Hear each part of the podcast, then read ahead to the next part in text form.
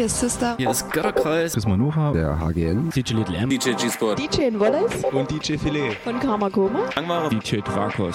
Hier ist Metropa Musik. Philipp von Feenstaub. Jonas Wöhl. Raumakustik. Hallo, hier ist der Vitali. Conny Leuteritz von Dapon Space Night. Hier ist der Elektroberto. Hallo, hier ist Unfug. Wir sind die Vogelperspektive. Play. Die Joanna. Costa Piccolin. Daniel. Und Stephen K. Ruhestörung Kosmos. Lukas von Karamba Records und Michel Dubas von der Pop-Up in Leipzig. Hier ist Philipp Jamankowski. Hier ist Robax. Hier ist Jacek Danowski von den Triam Sessions. Hallo, wir sind Hanna Wolkenstraße. Hi, hier ist Kosmos Mal. Sebastian Bachmann. Hier ist Ayana. Wir sind der Fuchs. Und Freizer. Und ihr hört Kosmonauten FM. Conny Radio 98,4 und 99,3.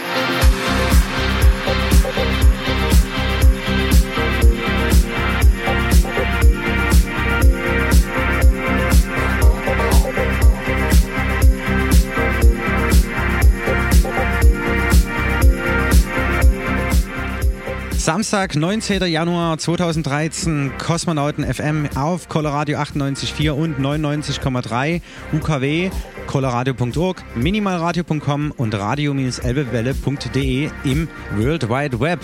Ich freue mich sehr, dass ich heute mal nicht alleine bin wie die letzten zwei Male. Lars ist mal wieder im Haus. Hi. Guten Abend, hallo. Grüß euch.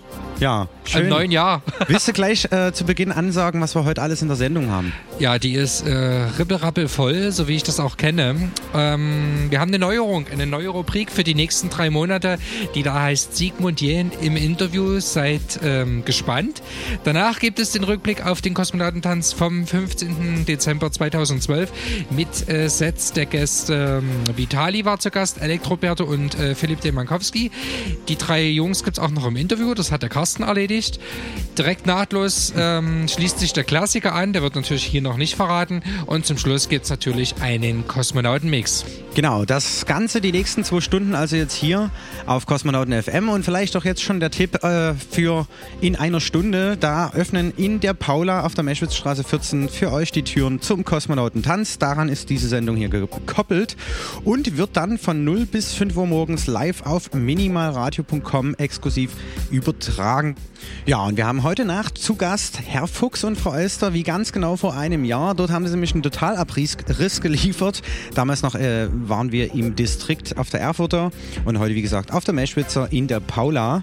Sind sehr gespannt. Ähm, ja, und es wird wieder Space Deco von Ruhestörung im Kosmos geben und äh, Live Visuals von Blacklight Vision. Das so die Infos vorab. Wünschen euch viel Spaß. Und wie gesagt, wissenswertes jetzt erstmal die nächsten 20 Minuten von Sigmund Jähn, der ja vor circa zwei Jahren ähm, im Interview Rede und Antwort stand zu 50 Jahre bemannte Raumfahrt. Viel Spaß. Also seid, ge seid gespannt, genau. Viel Spaß. Kosmonauten FM. Das Special. Und ich freue mich äh, auf den idealen Gesprächspartner für dieses Thema, nämlich äh, Sigmund Jähn. Schönen guten Tag. Schönen guten Tag. Ähm, ja, zu Ihnen muss man ja eigentlich gar nicht so viel sagen, zumindest ist schon viel geschrieben und berichtet worden. Ähm, kurz gesagt, Sie waren von Anfang an dabei und Teil dieser gesamten äh, Bewegung. Letztlich der erste Deutsche, der äh, ja, an dieser Raumfahrt teilgehabt hat. Ähm, was einem sicherlich auch ja, in eine merkwürdige Situation äh, bringt, manchmal, wenn alle Augen so auf einen gerichtet sind. Aber äh, ich glaube, für sie war das immer eine, eine ganz normale Tätigkeit in gewisser Hinsicht, oder? Da müsste ich erzählen, wie ich in die Raumfahrt äh, gekommen bin. Das lief ja in der DDR und nicht nur in der DDR, insgesamt in den damaligen sozialistischen Ländern alles ein bisschen anders. Es gab also keine, keine öffentliche Ausschreibung, man konnte sich nicht melden.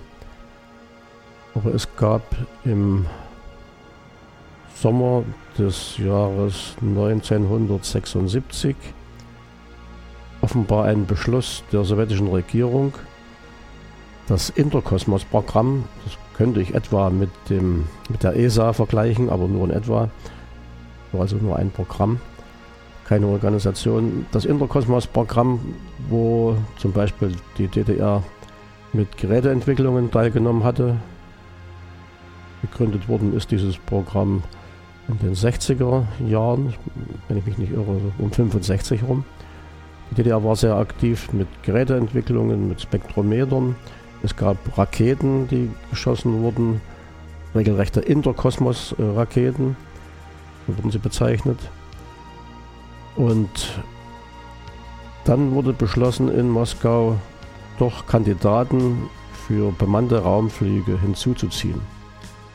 Die Leute sollten einen wissenschaftlichen Hintergrund haben, sie sollten Russisch äh, sprechen, möglichst äh, ordentlich. Sie sollten hundertprozentig flugtauglich sein, Erfahrungen haben mit Strahlflugzeugen. Also kurz gesagt, sie haben dann gesagt, äh, ideal wären Jagdflieger, weil man auch den Gesundheitszustand kennt. Und so ist die Auswahl gelaufen in dem Kreis der Jagdflieger, nicht nur in der DDR, sondern parallel in der Tschechoslowakischen Republik, damals in Polen. Und aus diesen drei Ländern sollten dann Kandidaten letzten Endes ausgewählt werden, jeweils zwei. Es beschränkte sich also auf einen relativ engen Kreis. Wir hatten grob gesagt 800 Jagdflieger, die in Frage kamen, oder vielleicht insgesamt Flieger. Es wurden auf dem Papier so um die 20 vielleicht ein bisschen mehr Leute ausgewählt. Und dann gab es eine, eine naja, Geschichte. Ich wurde früh von meinem äh, Chef, ich war also in der Volksarmee, natürlich äh, Flieger, Jagdflieger und arbeitete als Inspekteur für Jagdfliegerausbildung und für Flugsicherheit. Und mein Chef sagte früh, du, du sollst zum Chef kommen, also zum ganz großen Chef. Da ist irgendwas. Nun wenn einer nicht genau weiß, warum sein Untergebener zum ganz großen Chef äh, kommen soll, hat er Fragen natürlich. Mhm. ich hatte auch Fragen, ging es um Belobigung, hast du irgendwas äh, verbockt oder so. Naja.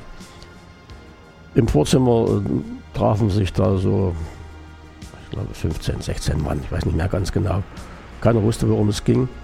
Und jeder wurde einzeln dann reingerufen. In dem Raum war ein Vertreter oder ganz konkret der, der Chef der Akademie der Wissenschaften der DDR, verantwortlich für Raumfahrt, also von diesem Rat Interkosmos nannte sich das, war der Vorsitzende des Rates Interkosmos. Interkosmos, Zusammenarbeit äh, mit Moskau. Und die Leute wurden nachher noch reingerufen. Keiner sagte was, als wir durch diesen Vorsaal durchging. Es roch also noch irgendwas geheim. Und wir rätselten auch, die da noch saßen. Das hätte ja auch eine militärische Aufgabe sein können. Irgendwo hin gab es ja auch solche Geschichten. Und einer zeigte dann, der rauskam, denn wir kannten uns gut mit dem Finger so nach oben. Dann war mir klar, wohin der Schuss ging.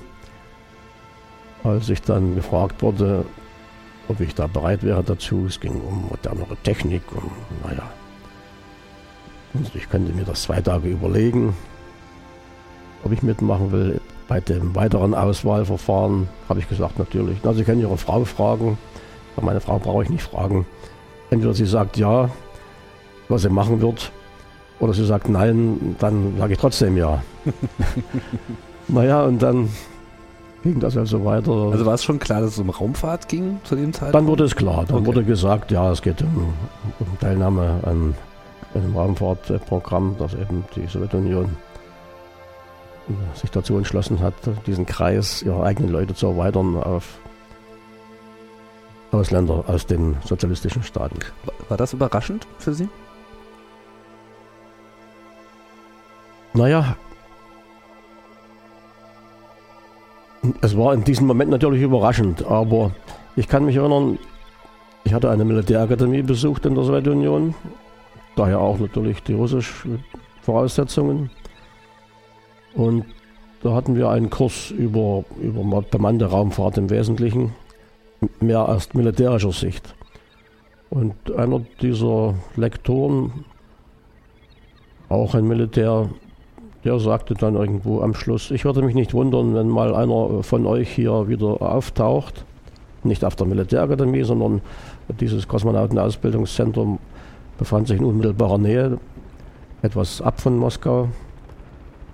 und eine Raumfahrerausbildung durchläuft. Möglicherweise gab es da schon Gedanken. Mhm. Naja, und äh, dann ging die Auswahl weiter. Wir macht, hatten einen, dann waren noch zehn Mann übrig geblieben etwa. Es wechselte auch mal, einer mehr, einer weniger von diesem großen Kreis. Dann blieben vier Mann übrig, nachdem schon eine sowjetische Delegation die Leute sich angeguckt hatte und auch Empfehlungen gegeben hatte zur Auswahl. Da wäre ich bald rausgeflogen, hatte mich einer von diesen Spezialisten gerettet. Ich hatte nämlich äh, Schwierigkeiten, irgendwas zu riechen. Mhm. Die forderten da unter anderem bei diesen medizinischen Untersuchungen, die dann begonnen hatten, also auch die Geruchstauglichkeit zu prüfen.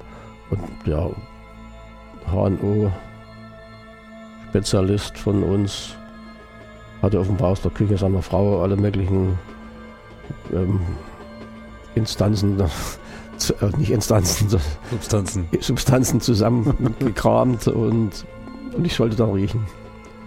Ich sage, es riecht nach irgendwas, aber ich kann nicht sagen, was es ist. Ich habe mit Küchengeschichten wenig zu tun. Das nächste Flashline, das gleiche. Das übernächste auch. Und dann kam in dem Moment, er versorgt schon das Gesicht, kam dieser Mann aus Moskau mit einem Dolmetscher, hatte sich auch ein paar Flashline, erzählte dem das, was da vor sich ging mit mir. Und dann nahm der auch so ein Flashline, mehrere erstmal und dann eines gab er mir und sagte, was ist drin auf Russisch? Ich sagte Uxus, Essig. Ein scharfer Geruch, das kann man nicht verfehlen. Ich konnte ja auch riechen, aber ich wusste nicht, was es ja. Rosmarin oder was für ein Zeug da alles ist. Na, dann war ich dann gerettet und dann waren vier Mann übrig geblieben und mit vier Leuten fuhren wir nach Moskau. Da war dann auch eine Gruppe aus der Tschechoslowakei und aus Polen dabei. Also jetzt nur vier aus Deutschland? Vier aus Deutschland, ja. Und dann blieben zwei übrig. Dann hatten nochmal die sowjetischen Experten die Sache begutachtet. Und es wurde dann empfohlen, so haben alles ab. Aber so eine Empfehlung kann man natürlich nicht äh, umgehen, eigentlich, wer von den Firmen bleiben sollte, von der mhm. sowjetischen Seite. Nur dann blieben zwei Mann übrig. Das waren Sie. Und? Und ein guter Bekannter bis heute, Eberhard Kölner, es gab dann Scherze, Kölner konnte nicht fliegen, weil er dann äh, eben aus dem Westen gekommen wäre. Das war vielleicht noch ein Scherz. wir haben bis heute wir haben uns gut vertragen. Das war nicht immer der Fall. Das natürlich immer sind auch Kon Konkurrenzen da, was sich dann in der Ausbildung zeigte. Was war denn der Grund überhaupt, dass die Russen jetzt auch äh, außerhalb von Russland nach äh, Astronauten, nach Kosmonauten, zu sagen, äh, gesucht haben? Da kann man verschiedene Gründe suchen. Ich kenne keine offiziellen auf jeden Fall lag ihnen schon daran, die wissenschaftlichen Potenzen zu bündeln. Also wir hatten in der DDR, würde ich schon denken, mit die besten Voraussetzungen. Wir hatten Carl Zeiss Jena. Mhm. Es gab diese Multispektralkamera damals, die schon getestet worden war von sowjetischen Kosmonauten im Interkosmos-Programm. Die, es, für die Erdbeobachtung. Für die Erdbeobachtung. Mhm. Und die war dann schon angedacht als äh, stationäres Gerät für die neu zu bauende äh, Raumstation. Das ging um Salut 6. Die Russen haben einen anderen Weg eingeschlagen als die Amerikaner ab einem bestimmten Zeitpunkt. Die Amerikaner hatten ja nach dem Apollo-Programm, nach, nach dem Mondprogramm, auch eine Raumstation Skylab. Und das war etwa zum gleichen Zeitpunkt, als die Russen auch äh, eine Raumstation hatten, Salut 1. Mhm. Die Russen haben aber fortgesetzt mit diesen Raumstationen. Salut 2, die ist kaputt gegangen, die hat nicht funktioniert. 3, 4, 5 und 6 war dann schon in der Konstruktion. Die Fachleute werden wissen, dass äh, drei und fünf unter einer anderen Ägide standen. Das waren also militärische Stationen, auch ein anderes äh, Konstruktionsbüro. Aber es war immer so, dass nur ein Raumschiff ankoppeln konnte. Damit war natürlich die Flugdauer begrenzt durch die Ressourcen. Weil es keine Versorgung gab. Keine Versorgung, kein, kein Nachschub. Die Amerikaner hatten immerhin mit Skylab drei Besatzungen und Skylab war, könnte man schon sagen, moderner als auf jeden Fall Salut 1. Also die, das war eine tolle Station. Ich kenne auch sowjetische Spezialisten, die das alles miterlebt haben, die die gesehen haben. Die sagten, die war tiptop groß mit dieser mit dieser äh, Saturn 5P-Rakete, die übrig geblieben war von dem Apollo-Programm mhm. und dem Mondprogramm. Noch eine sehr starke. Eine sehr starke Trägerrakete, damit konnte man eine große Masse draufsetzen. Das war bei der Mosen noch nicht der Fall damals. Bis heute ist das auch normal, aber 20 Tonnen ist eine bestimmte Begrenzung, was die Protonenrakete der Russen tragen kann. Mhm. So, also könnte man auch äh, denken, sie hatten eine gute Strategie. Sie wollten eine Station schaffen, die zwei Docking-Ports hatte. Also einen für die Raumfahrer und einen für die Versorgung. Für die Versorgung oder zwei Raumschiffe, zwei bemannte Raumschiffe. Und das war die Strategie. Wir nehmen also die, wie Sie manchmal sagten, im Scherz die Demokraten mit auf und machen eine Stammbesatzung mhm. und äh, eine Besuchsbesatzung oder eine internationale Besatzung eben, die dann regelmäßig anfliegen können und gemeinsam Experimente machen kann. Mhm. Das heißt also, die Russen hatten zum Beispiel bei der konkreten Salut 6 Station den ersten Flug geplant drei Monate, dann das war dann schon bei uns 140 Tage, dann 180 Tage, da blieb es im Wesentlichen 180, ein halbes Jahr. Und dann mal später sogar ein Arzt, der ist auf über 300 äh, 14 Monate, glaube ich, hm. geflogen. Enorme Zeiten auf jeden Enorme Fall. Zeiten, ja, am Stück. Das war dann schon bei Salut. Das heißt, 7. Salut 6 war dann Ihre Raumstation. Salut 6 war unsere Raumstation. Das könnte also der zweite Grund gewesen sein. Man könnte auch, die fragten danach, warum man uns überhaupt mitgenommen hat. Ich denke schon, dass das die Raumfahrtmöglichkeiten in der DDR gerade noch äh, stimuliert hat. Man kann aber auch denken, dass die Russen schon wussten, Shuttle entstand zu dieser Zeit. Mhm. Shuttle kam noch nicht recht vorwärts mit diesen fliegenden äh, Kacheln, diesen Wärmeschutzkacheln. Mhm. Dass man sich da sagte, wir müssen sozusagen das Maximum rausholen, was so. Ja, und so äh, es ist ja auch ein Politikum dabei gewesen, was in Deutschland sich besonders äh, auch widerspiegelte. Ich meine, ich bin da völlig unschuldig, aber äh, für die DDR war das schon ein, ein Plus, äh, sagen zu können, wir haben den ersten mhm. Raumflieger. Na klar. Wenn das die Russen im Blick hatten, dass sie also vor den Amerikanern auch äh, internationale Gäste mitnehmen, dann könnte es ein Grund gewesen sein. Mhm.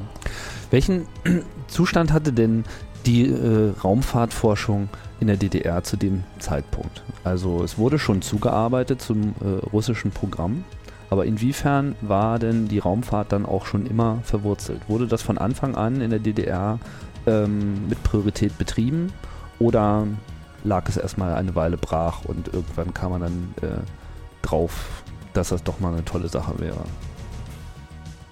Na, wie gesagt, es gab den Zusammenschluss in diesem Rat Interkosmos.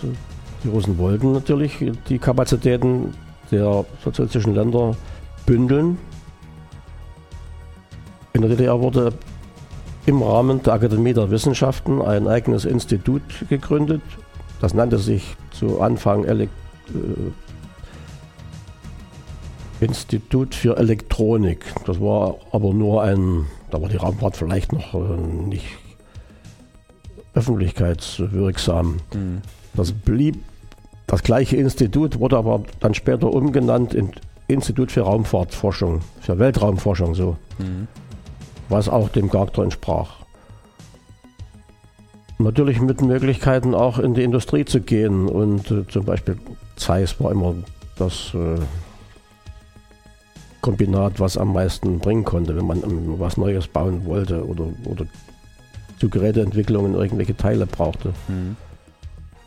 Ich war ja zu dieser Zeit noch nicht integriert, ich habe das dann später kennengelernt. Eigentlich nach meinem Flug. Während des, der Flugvorbereitung kamen natürlich Spezialisten von diesem Institut und brachten uns die, die Experimentiereinrichtungen und haben uns auch eingewiesen.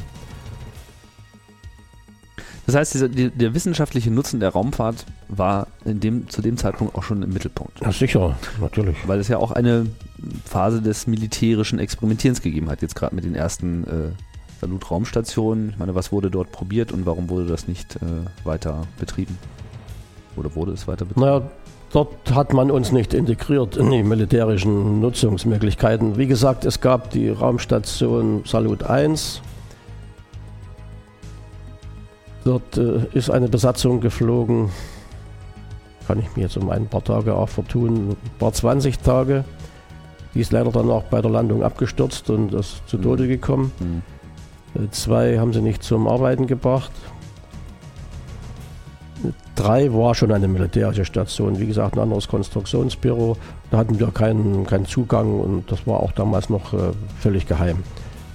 Vier, eine Station auch in der Sowjetunion von der Akademie der Wissenschaften oder als, als Eigentümer fungiert der Akademie der Wissenschaften. Natürlich mag da das eine oder andere Experiment auch im militärischen Sinn gehabt haben, wie auch die, die MKF-6 natürlich, diese Weltraumkamera von Zeiss, die dann in die Station 6 eingebaut wurde, stationär. Mhm. Alles kann man militärisch nutzen heutzutage. Mhm. Vieles geht vom, von militärischen Nutzungsabsichten aus und wird dann in die Industrie, die mal, zurückexportiert. zurückexportiert. Mhm. Wobei mir dieser Teflon-Pfannen-Vergleich nicht besonders sympathisch ist. Also eine Teflon-Pfanne hätte man auch erfunden ohne die Raumfahrt. Ja, das denke ich auch. ja. Vielleicht nochmal kurz so ein bisschen in, in äh, Ihre private äh, Geschichte, was mich äh, interessiert. Ich meine, Sie waren ja Flieger. Und äh, wenn ich es richtig sehe, haben sie so ziemlich alles geflogen, was äh, der Fuhrpark so äh, hergegeben hat an. Äh, Bis zu dem Zeitpunkt, ja, dann später dann nicht mehr. Die MiG 29 habe ich nicht mehr fliegen können, da war ja. das schon zu spät. Aber eben auch die schnellen Jets. Äh, wo man auch schon extremen Belastungen ausgesetzt ist, was ja sicherlich auch einer der Gründe war, warum man jetzt ausgerechnet bei den Fliegern nach Raumfahrern gesucht hat. Ganz genau, natürlich. Man wollte Leute haben, wo man auch eine gesundheitliche Akte hatte, wo man sicher war, da kann man nachschauen, wenn ich schon 10, 15 Jahre auf dem Buckel habe, mhm. wo man jährlich untersucht wird, da weiß man dann schon, ob der Mann vom Prinzip her äh, zugelassen werden kann und sich eignet. Haben Sie sich denn in dieser Fliegerei schon deshalb genähert, weil das sozusagen das Versprechen Raumfahrt mit sich gebracht hat oder Nein, das davon entkoppelt? Das war, war ich schon zu alt damals. Beziehungsweise als ich, wofür? Na, vielleicht müsste ich sagen, zu jung. Kosmonauten FM. Der Kosmonautentanz Flashback.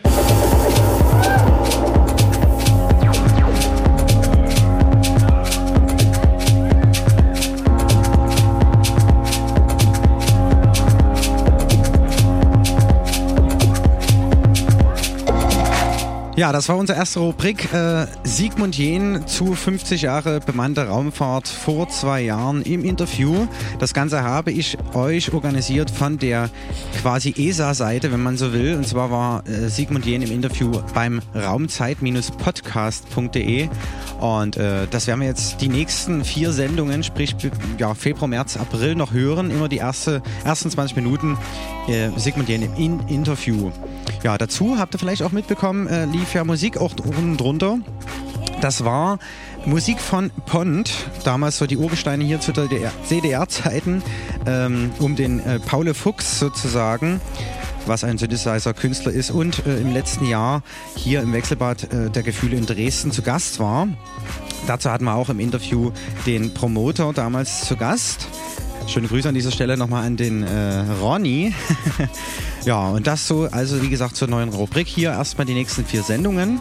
Ja, und jetzt geht's hier weiter mit dem Kosmonautentanz Flashback. Wir blicken zurück auf den 15.12.2012, die letzte Party vor Weihnachten, der letzte Kosmonautentanz äh, im Jahr 2012. Und da spielte Vitali auf. Wir hören jetzt 20 Minuten lang in sein Set rein und zu, dazu gibt's auch noch das Interview, das Carsten mit ihm geführt hat. Viel Spaß. have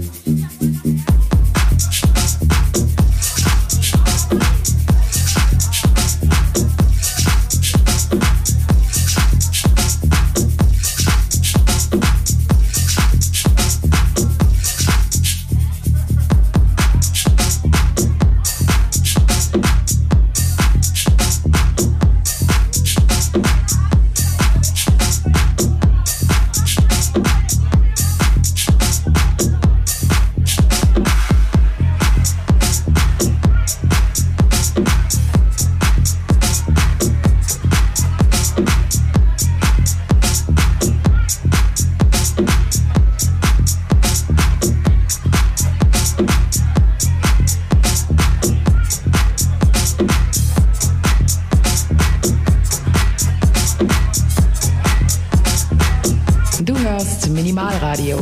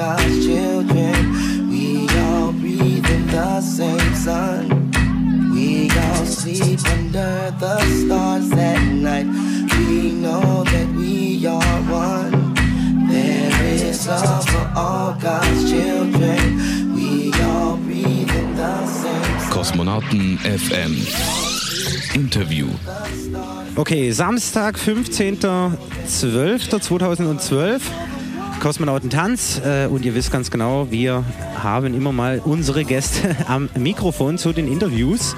Ja, und jetzt begrüße ich neben mir den DJ Vitali. Hallo. Hallo. Freue mich sehr, dass es geklappt hat heute Nacht. Und äh, ja, ganz kurz und knackig, weil wir ja relativ viele Leute heute sind, äh, will ich es gar nicht so ausdehnen. Du warst doch schon äh, vor zwei Jahren bei uns zu Gast gewesen. Das war, glaube ich, der dritte oder vierte Kosmonautentanz überhaupt und die erste Sendung, die wir damals hatten. Ähm, ja, vielleicht so im Rückblick bis zu, zum heutigen Tag, was hat sich so entwickelt? Also wir wissen, Vinylstars machst du, Moose Records war damals so in den Startlöchern gerade. Ja, was gibt es so aktuell zu berichten? Ja, Moose Records gibt es nach wie vor, Vinylstars natürlich auch. Wir haben damals, sage ich jetzt mal, mit dem Label ja ganz frisch angefangen, haben jedes, also jeden Monat versucht, eine Release quasi äh, rauszubringen, dass wir ein bisschen ähm, im Gespräch sind quasi. Das ist jetzt ein bisschen entspannter geworden, also jetzt nie, weil es jetzt uninteressant ist, sondern einfach, wenn's, wenn eben was Cooles da ist, bringen wir das raus. Aktuell ist jetzt gerade die Moose Nummer 16 ähm, released worden im, im Dezember von ähm, Brad Pitch. Das ist so ein Dubstep-Kollege.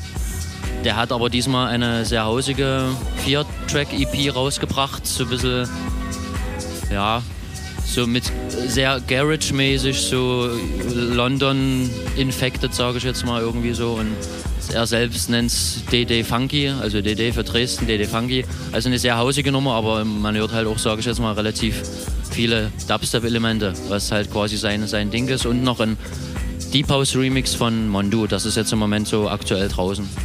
Das ist ein neuer Act of Vinyl Stars, habe ich auch gesehen, Mondu, oder? Kann das sein? Genau, Mondu ist ein neuer, also ein neuer Kollege, der bei Vinyl Stars quasi mit im Boot ist, ja. Okay, und ich weiß noch, Brad Pitch ist auf jeden Fall auch einer der Co-Produzenten vom äh, Robax irgendwie, ne? Die produzieren auch zusammen, hatten auch ein Release schon irgendwie auf Moose, kann das sein? ja, ja, das genau. Also der hat damals halt mit den Robax genau diese Nummer so ein bisschen produziert oder beziehungsweise Robax hat einen Remix gemacht für eine äh, Brad Pitch Nummer, genau. genau. Ist halt im, in der Dubstep-Szene von Dresden auf jeden Fall bekannt. Auf jeden Fall ziemlich cool. Okay, und äh, für Vinylstars, damals hieß es so, du willst dich eher ein bisschen umorientieren äh, äh, in Richtung Secondhand. Wie sieht es denn da aus? Ist da, hat sich da irgendwas geändert? Oder? Das ist nach wie vor so geblieben. Also ich sag mal, macht halt für mich persönlich zumindest halt mit so einem kleinen Online-Shop halt äh, nie viel Sinn da jetzt großartig mit neuen Platten zu hantieren halt. Da ist einfach die Konkurrenz zu groß. Und ja, obwohl halt jeder sagt, irgendwie das mit den Plattenverkäufen geht halt voran, das mag sein, aber wahrscheinlich eher dann bei den großen Online-Shops. Und wir haben uns jetzt einfach auf die Second-Hand-Geschichte nach wie vor spezialisiert und das läuft halt ganz, ganz okay, sage ich jetzt mal.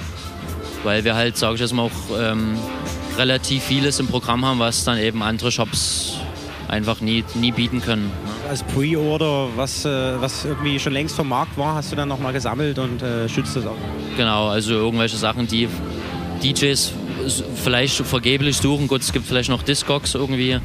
So ein, da gibt es wahrscheinlich auch relativ viele, aber wie gesagt, ja, ich denke, das war halt damals einfach der richtige Schritt. Und das passt alles. Wir hatten zuletzt äh, Hanna Wolkenstraße, die spielen rein äh, nur Vinyl und wollen auch nur Vinyl machen und nur Vinyl produzieren. Also da kommt äh, die nächste Generation auf jeden Fall wieder auf den Trichter, nur Vinyl zu machen. Also da sieht es auch gut aus, dass es wieder neue Platten bei Vinyl Stores gibt. okay, äh, ansonsten, wie sieht's aus? Du spielst öfters in der Koralle. Vielleicht gibt es da noch irgendwie einen Termin zu nennen, wann du das nächste Mal wieder dort bist? Für 2013, das stehen jetzt die Termine noch nie fest, aber da wird es bestimmt auch wieder drei, vier, fünf Termine geben. Genau, gibt es halt verschiedene Reihen halt. Wenn eine Moose-Release ansteht, mal eine Moose-Release-Nacht oder irgendwas und Vinylstars, äh, also ich will nicht sagen Vinylstars Label Night, das Quatsch, das ist ja kein Label, aber irgendwie so, wo, wo wir halt ein oder zwei Vinylstars Acts präsentieren ab und zu mal. Also ja, ab und zu sind wir halt in der Koralle zu Gast.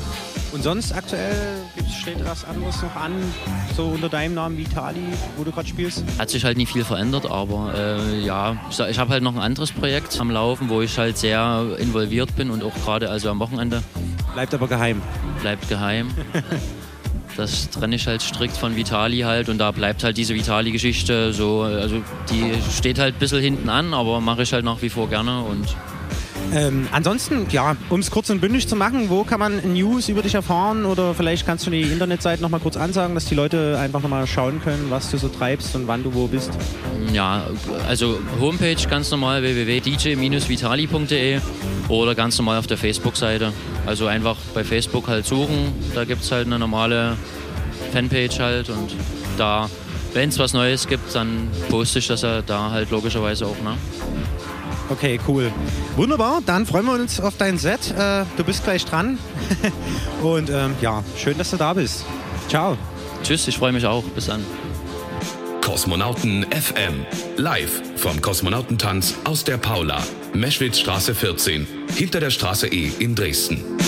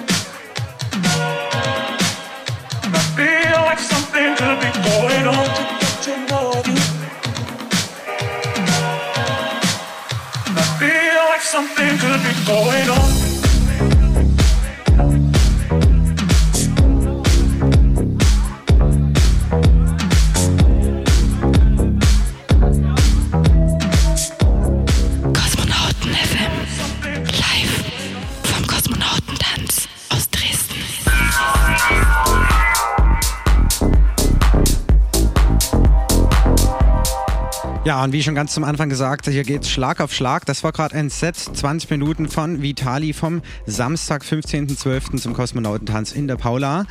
Ja, und jetzt hören wir die nächsten 20 Minuten Elektroberto von der Ex-Pussy Total Bar. Der war auch zur Weihnachts-Special-Party sozusagen zu Gast. Und Tag vorher waren sie im Pumpenhaus im Alten und äh, ich hatte ihn dann auch noch im Interview. Dann gibt's also noch ein paar Informationen zu ihm, seiner Person und was sonst so alles abgeht. Kurz noch der Hinweis auf heute Nacht in einer Viertelstunde öffnen die Türen in der Paula, auch wieder heute. Diesmal mit Herr Fuchs und Frau Elster aus Leipzig und wir übertragen dann, sprich ab 0 Uhr bis 5 Uhr auf minimalradio.com exklusiv den Kosmonautentanz für euch. Viel Spaß jetzt erstmal.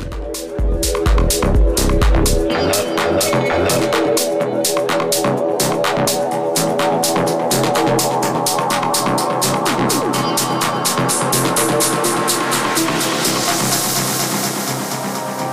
I'm not digging it,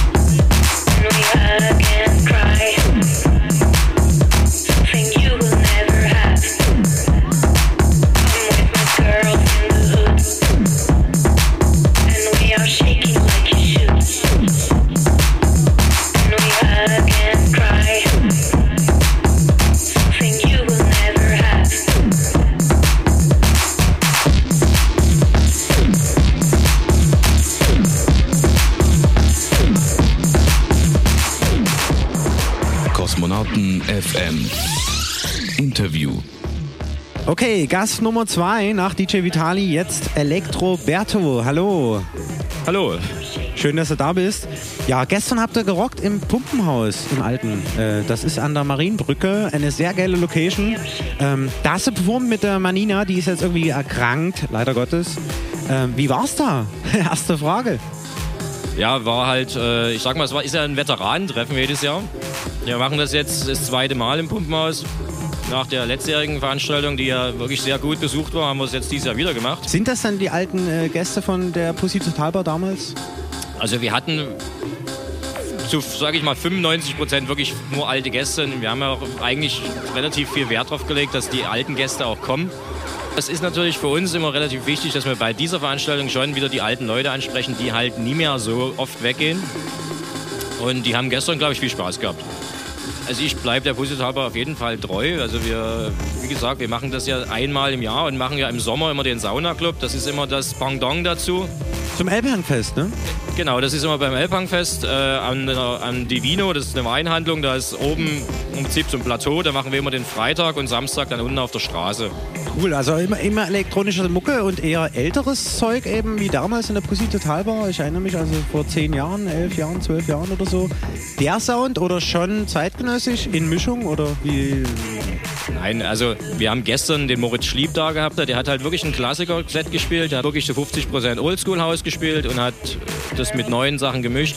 Ich habe ein reines neues Set gespielt mit der Sängerin Manina, die leider heute nicht dabei sein kann, weil sie krank im Bett liegt. Hat es gestern gerade noch so geschafft und heute liegt sie flach.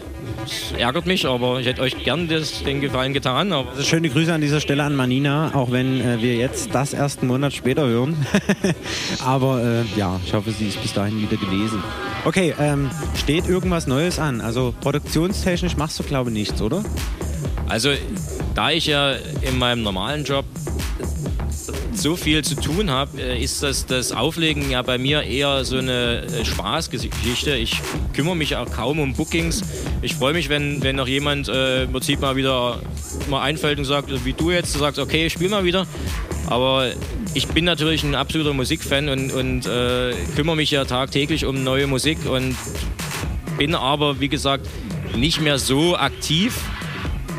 Aber ich, ich denke mal, also ich, von der Bildfläche werde ich nie verschwinden, aber ich bin jetzt auch nie, nicht der, der Headliner, der jetzt jedes Wochenende in irgendwelchen sächsischen oder überregionalen Clubs spielen wird.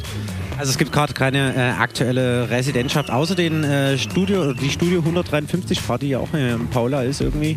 Da bist du relativ häufig zugegen, auch mit dem SK und so, wie ich gelesen habe. Ähm, aber da gibt es jetzt nicht irgendwie ähm, außer die Pussy halber irgendwas, wo du sagst, ja hier, da will ich nochmal irgendwie auflegen, keine Ahnung.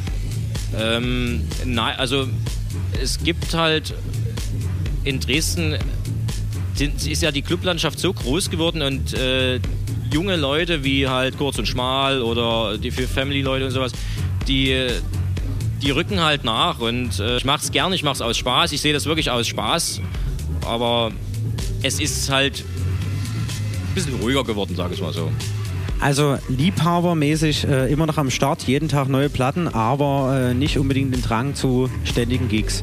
Gibt es irgendwie äh, noch irgendwas anderes anzusagen, was du so machst? Also wir wissen, dass du auch viel dekorative Sachen machst. Da reizt dich das doch bestimmt auch dort irgendwie aufzulegen, oder? Ich arbeite ja in Kooperation mit anderen Firmen ja auf vieler Festivals. Natürlich ist das äh, äh, reizt es immer dort äh, mal auf so, so eine große Veranstaltung mal wieder zu bespielen. Aber das ist natürlich ziemlich schwierig, da irgendwo reinzukommen. Also natürlich durch meinen Job äh, habe ich natürlich viele Facetten von Veranstaltungen, die ich jeden, jeden Tag, also tagtäglich sehe und begleite. Ähm, aber der, der elektronische Bereich ist halt natürlich wirklich abgesteckt von anderen Leuten und es, da freue ich mich lieber auf so eine kleinen Sachen wie ihr. Also es reizt sich schon, aber es ergibt sich gerade nicht. Ja, dafür sind wir ja da letztlich. Also es ist so auch mein äh, Ansehen halt einfach Leute wieder auszubuddeln oder eben den Leuten, die jetzt nachwachsen, zu zeigen, hey, wir warten vor zehn Jahren hier am Start, damit die Leute überhaupt jetzt hier Fuß fassen könnten. Ähm, ja, das ist so das Ding irgendwie. Wir freuen uns sehr, auf jeden Fall, dass du hier bist. Freuen uns auf dein Set und ähm, schöne Grüße an Manina. Schade, dass er echt nicht dabei sein konnte, aber das machen wir nochmal. Viel Spaß nachher beim Set und bis bald. Danke. Kosmonauten FM. Jeden dritten Samstag im Monat von 22 bis 0 Uhr mit Digital Chaos auf Coloradio. Du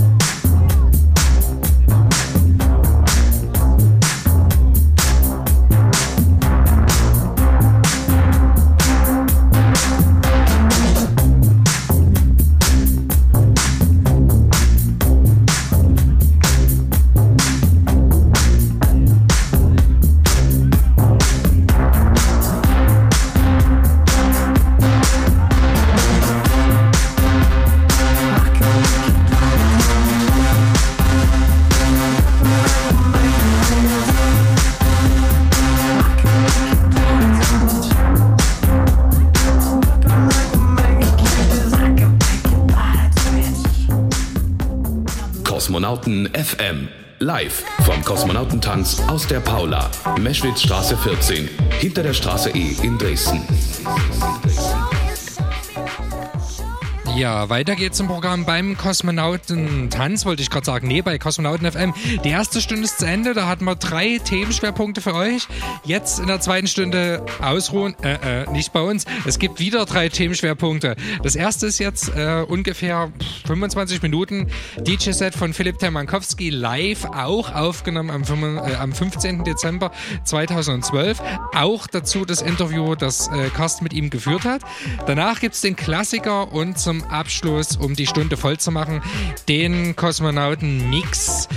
Äh, zeitgleich auch noch der Hinweis, jetzt, also ja, ungefähr jetzt ist es kurz nach elf, da öffnen die Türen heute Abend in der Paula zum ersten Kosmonautentanz 2013 mit den ja fast schon Stargästen, muss man sagen, Herr Fuchs und Frau Elster aus Leipzig. Wir erinnern uns, die haben auch das Jahr 2012 bei uns begonnen und das war ja eine richtig coole und richtig, richtig äh, fette Party damals im District. Ja, aber jetzt erstmal hier Musik von Dylan Philipp Demankowski in der Paula im Dezember 2012.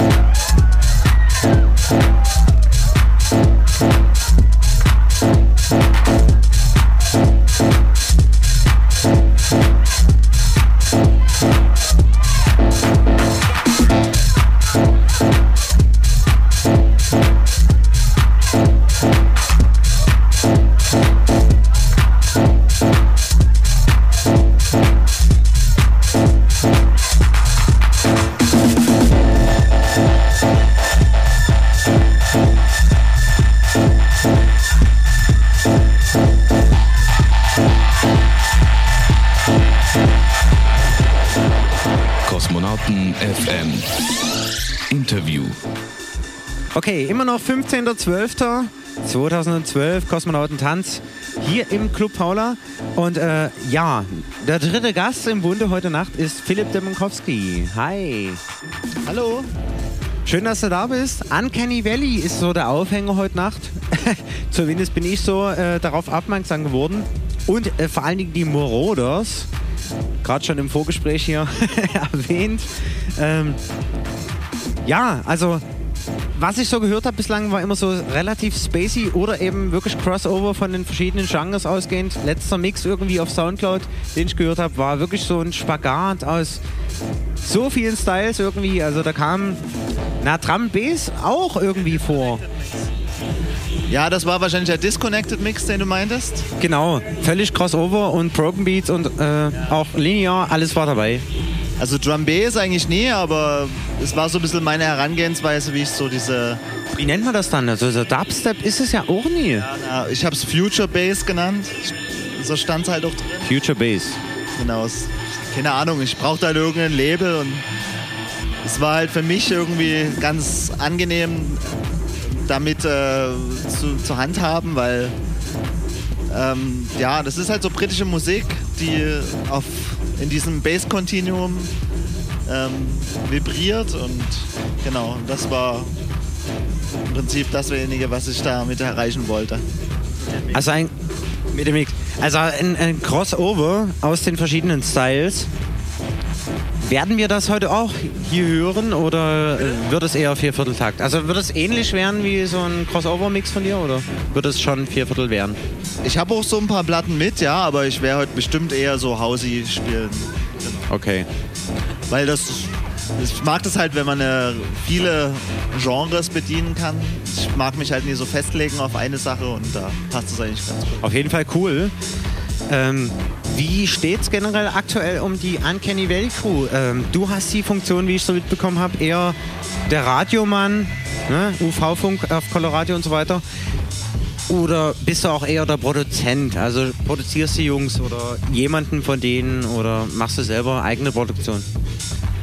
Ja, ich mache Radio und ich mache äh, bei Uncanny Valley die Pressearbeit. Ich produziere halt nicht selber, bin dabei. Wie jeder, der halt auch lange auflegt, man irgendwie immer das Bedürfnis, auch irgendwie mal sich selber so ein bisschen da reinzufitzen. Und das, dabei bin ich gerade, aber ja, da muss noch ein bisschen Zeit äh, über, die, über den Jordan gehen, damit das auch wirklich vorzeigbar ist. Ansonsten veranstaltungstechnisch, machst du selber auch Veranstaltungen oder? Naja, wir haben ja früher mit dem Morodas zusammen Cosmic Dancer gemacht. Das war genau. Disco-Veranstaltung. Wir Leute eingeladen haben wie Todd Terche oder Tim Sweeney, Runaway. Und äh, ich werde aber jetzt wieder eine Veranstaltung machen zusammen mit dem Roland Bade und äh, der Electric Evelyn zusammen im Sabotage. Oh cool, auf jeden Fall. War zuerst zu Gast hier beim Kosmonautentanz. Die allererste Veranstaltung war Roland Bade zu Gast. Okay. Hat das warm abgespielt, also die ersten Züge hier überhaupt gespielt. Cool, also ähm, das wird dann wahrscheinlich auch so Italo-Disco-mäßig ja. und poppig und oldschool eben. Ich würde halt, das ist halt so ein bisschen mein, äh, keine Ahnung, meine äh, Idee gewesen, dass man halt auch, äh, dass man in Dresden ein bisschen on point macht, weil irgendwie ist es halt oft so, dass das schon stattfindet, aber nie jemand so richtig sich dafür einsetzt und genau, das ist. Aber das hat auf jeden Fall regen Anklang gefunden. Also ich erinnere mich an äh, zum Beispiel hier einer der jungen Leute, also ich will nicht sagen Newcomer, ist Quatsch, aber der über Follow the Rabbit damals äh, ja. kam dann der äh, na, wie heißt du denn? Jetzt komme ich gerade nicht. Igor Kapizka. Der, äh, der kam dazu. Der wird auch mit auflegen an dem Abend. Ja, genau. Am, am 11. Januar. Einer so der Lichtblicke, weil ich auch fand irgendwie, also okay. der, der hat das raus. Und äh, das ist also quasi wie eine neue geschaffene Familie letztlich für den Sound in Dresden, oder? Ja. Ja, es wäre natürlich schön, wenn es auch äh, nicht nur uns, quasi uns DJs, uns Musikauskenner gibt, sondern dass es halt auch viele Leute, die einfach tanzen gehen wollen, äh, die das dann halt auch mögen. Das wird halt so ein Testlauf sein dann am 11. Ja. Okay. Ja. Also in der Richtung wunderbar. Was gibt's noch zu sagen zu deiner Person selbst? Also neben der Marauders und Uncanny Valley und äh, eben UV Funk auf Coloradio und den neuen anstehenden Partys. Ähm, na, es gibt zu sagen, dass es jetzt auf jeden Fall eine neue Uncanny Valley Platte gibt, jetzt die, ähm, ich weiß jetzt gar nicht genau die Nummer, aber auf jeden Fall vom Scherbe, Anfang des Jahres, genau. Eine tolle Nummer und ähm, ja, das ist erstmal der nächste Plan und ja, im nächsten Jahr gibt es auch ganz viele Ideen, die dann ho- hoffentlich umgesetzt werden. Da darf man gespannt sein. Okay. Es bleibt spannend. Vielen Dank, dass du heute hier bist. Wir freuen uns gleich auf dein Set und äh, ja, zunächst erstmal schönen Dank. Ja, vielen Dank für die Einladung. Jo. Viel Spaß. Kosmonauten FM. Jeden dritten Samstag, 22 bis 0 Uhr. Mit Katharsis und Digital Chaos auf Coloradio.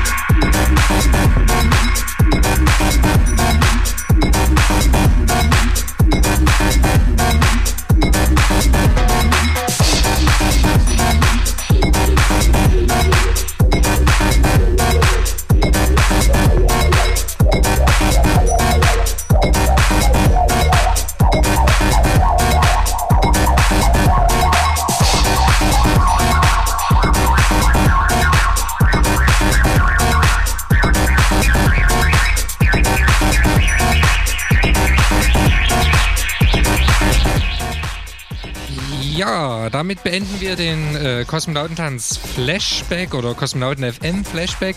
Das war die letzte Party im Jahr 2012 und auch dieses Jahr hat ähm, viel Spaß gemacht. Es hat viele Veränderungen gegeben. Wir erinnern uns, wir begannen im Distrikt, sind jetzt in der Paula. Der Umzug ähm, hat sich auch voll gelohnt. Wir sind sehr zufrieden und schauen nach vorn. Wie hat man früher mal gesagt, das, das Motto der zweiten Mede war Forward ever, backward never. Das hat also, doch schon Erich Honecker irgendwann mal gesagt, oder? 2012 ist zu Ende, auch unser Flashback. Jetzt geht es um 2013, da starten wir heute mit. Herr Fuchs und äh, Frau Elster, die Türen in der Paula sind bereits geöffnet. Und jetzt Werbung.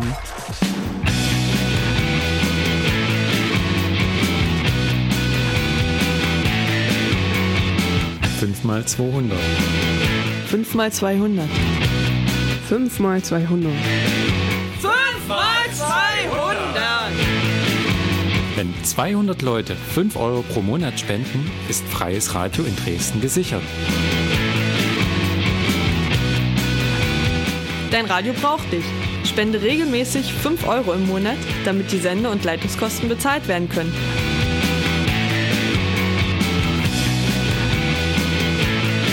Das Formular für deine Einzugsermächtigung findest du im neuen Transmitter und auf der Coloradio-Website coloradio.org.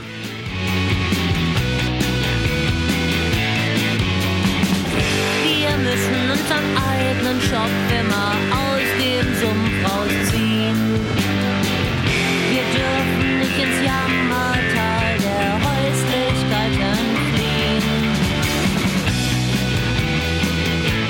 übrigens, die Spende ist von der Steuer absetzbar.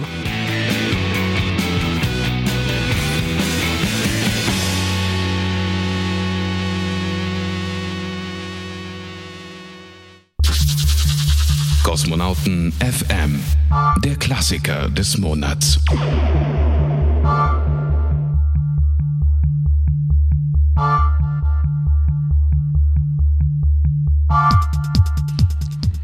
Genau, und das ist Cosmic Baby aus dem Jahre 1998. Nach langer Produktionspause hat er sich damals zurückgemeldet mit dem Album, was der Katharsis nicht ganz so cool fand, aber der muss echt alles hat. erzählen. aber äh, Lucifer war so diese Single, die nochmal richtig einschlägig war. Ja, und das ist äh, im Originalen eigentlich das Alan Parsons Project zusammengeschrieben mit Eric Wolfson 1979. Ja, und das war auch, glaube ich, zu DDR-Zeiten so im was nicht, glaube in den DDR1-Nachrichten so im Hintergrund auch oder beim Unterlegmusik. So, Unterlegmucke. Ja. Genau. Und das ist der Super 7 Mix, unser Klassiker des Monats Januar 2013. Viel Spaß.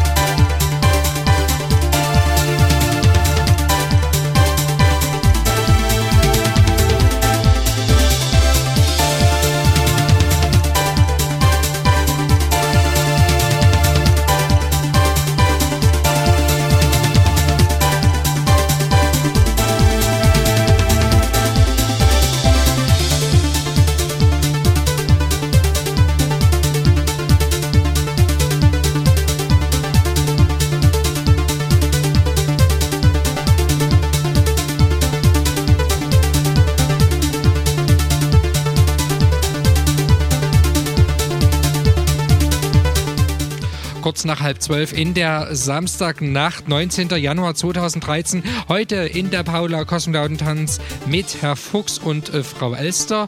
Die Türen haben dort schon geöffnet. Und wir kommen jetzt bei Kosmonauten FM zum letzten ja, Tagesordnungspunkt, würde ich sagen. Das ist der Kosmonauten Mix. Und der kommt in diesem Monat von John Wittig. Kosmonauten FM. Der Kosmonauten-Mix. Have you got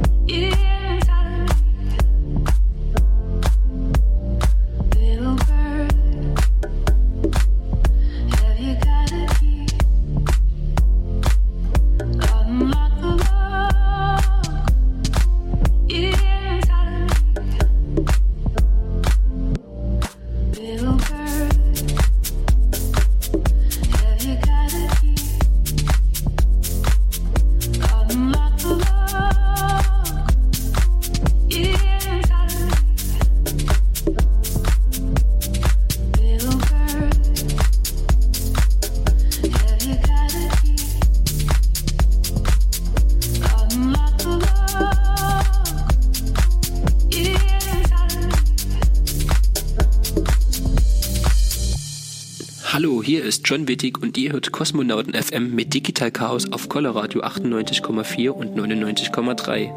Mich gibt's in den nächsten Monaten unter dem Namen Stock 69 zu hören. Ich habe mich mit meinem Kollegen Patrick zusammengeschlossen und wir ziehen jetzt erst einmal als DJ-Duo durch Dresden und Umgebung.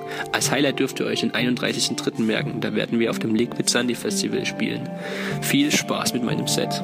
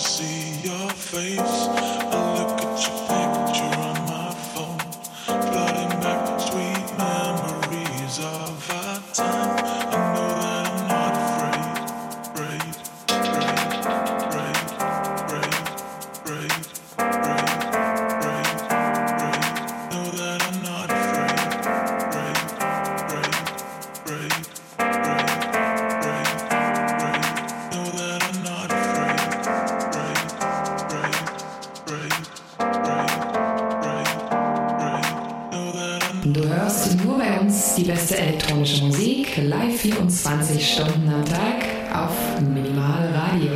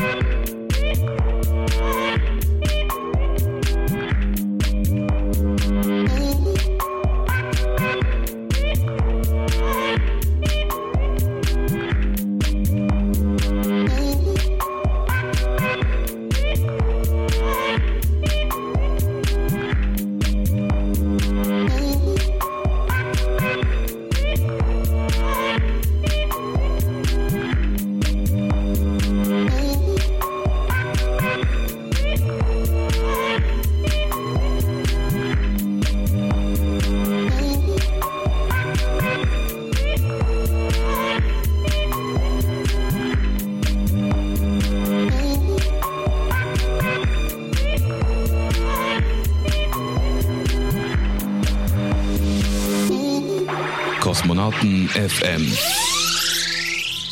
Der Party-Tipp. Und der fällt auf Freitag, den 1. Februar ab 22 Uhr im Kiez Club. Dort ist sie, die neue Reihe Peak of the Week, einmal monatlich, immer zum 1. im Monat, also freitags. Und da haben wir äh, Phanton zu Gast, der mit ähm, ja, Resident DJ Soleil dort ähm, ein Record-Release letztes Mal vorgestellt hat zu Vimana, das ist die gemeinschaftliche Produktion. Er selbst ist Newcomer, produziert unter anderem auch für Mangu Records eigene Tracks und ist sehr, ja, also sehr gut dabei mit seinen Produktionen auf ganz schön viel verschiedenen Labels. Neben ihm wird noch zu Gast sein Carlim. Hatte der Lars äh, irgendwann auf House Nation damals auf einer Sendung auch mal Ich zu glaube Gast? Anfang, Anfang 2009. Ja, wen das war das? Projekt Holy damals. Genau, mit der Sängerin, nicht? Äh, genau, mit der. genau. Ja, also wie gesagt, äh, Freitag, 1.2.2013 ab 22 Uhr. Peak of the Week mit Soleil, Digital Chaos, Phanton und Kalim. Das Ganze dann live auf radio-elbewelle.de als Live-Übertragung im Kiezclub auf der Luisenstraße 55 in der Dresdner Neustadt. Ja, und als zweiten Tipp, Lars, du vielleicht? Ja, wem das nicht reicht, der muss die Luisenstraße am 1. Februar und in der Nacht des 1. Februars noch ein bisschen runterlaufen zur Katie's Garage. Da startet nämlich der Colorado Club. Das ist eine äh, dann monatlich stattfindende Session, wo immer zwei ähm, Sendungsmacher von Colorado gemeinsam auflegen. Das Ganze unter der Schirmherrschaft von Kosmonauten FM. Und so bestreiten auch den ersten Termin Digital Chaos von Kosmonauten FM, von uns und von Spur 1 äh, wird der Kosei zu Gast sein. Das ebenfalls am 1. Februar 2013 in der Katie's Garage. Was man dazu noch sagen sollte, ist, Kosei wird äh, Dubwise und and Bass auflegen. Also es wird wirklich ein reiner bunter Melodien à la Colorado, wie man so gewohnt ist. Und es ist nicht direkt in der Katie's Garage vorne in dem Flur, sondern in dem kleinen Zimmerchen hinten. Wird also sehr kuschel- kuschelig und familiär. Das ist eine sehr schöne Geschichte. Dann immer den zweiten Freitag ab Februar, außer eben halt an dem 1.2. Da muss man auf den 1.2. gehen, weil es dort nicht anders ging. Aber sonst ist es immer der zweite äh, Freitag im Monat. Genau. Diese zwei Tipps und schon vorgegriffen für Kosmonautentanz im Februar wäre dann zu Gast Colleen und Klangtherapeut von minimalradio.com. Mich selbst vertritt der Stepson und äh, G-Spot von Akushe Records wird auch am Start sein. Ja, und jetzt geht's weiter hier mit dem Kosmonautenmix von John Wittig.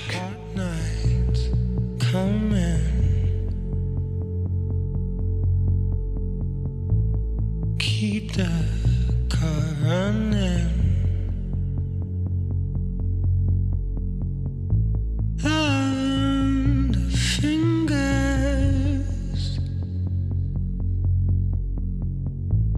Swallow my pollen. Gold, I swam into your spell. On the ride of God we fell. You were plush and dolly bed. You had me howling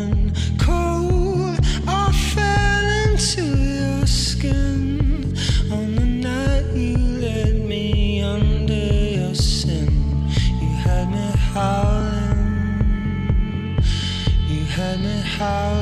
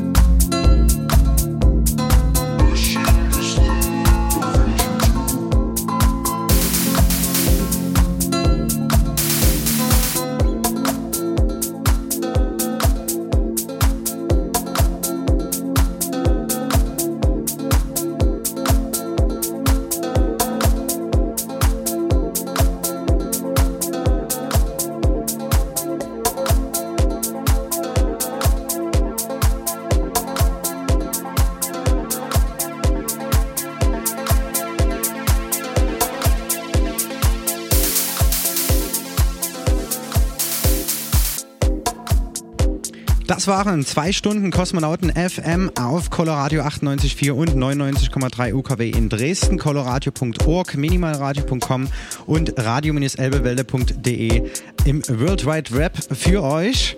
Und jetzt geht's gleich weiter in fünf Minuten eben auf minimalradio.com. Dort übertragen wir Kosmonautentanz aus der Paula-Meschwitzer Straße 14 hinter der Straße E für euch bis 5 Uhr morgens live. Und da spielen heute auf Herr Fuchs und Frau Elster von Fabelhaft aus Leipzig. Nochmal kurz zur Erinnerung, das ist die junge Frau und der junge Herr, die genau vor zwölf Monaten im Januar 2012 das äh, Kosmonautentanzjahr im Distrikt damals eröffnet haben. An den Plattentettern heute natürlich auch die Residence. Das ist der G-Spot von Auguché Records und der neben mir sitzende Digital Chaos vom Kosmonautentanz. Genau, und wir hören uns am Samstag, den 16. Februar, dann wieder hier auf Kosmonauten FM. Und dann gibt es den nächsten Teil vom Interview mit Sigmund Jähn. Die Rückblicke zur heutigen Nacht mit Fuchs und Elster. Mit inkl hoffentlich inklusive den Interviews, wenn ich nicht von der Taste abrutsche oder so. Okay. dann gibt es auch wieder einen exklusiven Kosmonautenmix, ein Klassiker und uns am Mikrofon hoffentlich, dass du das nächste Mal auch wieder mit dabei bist, Lars. Schauen wir mal, ne? okay. Ja, also kommt gut durch die Nacht. Wir sehen uns zum Kosmonautentanz und hören uns heute in vier Wochen wieder. Ahoi, sagt euer Digital Chaos. Ciao, sagt Katharsis. Ciao.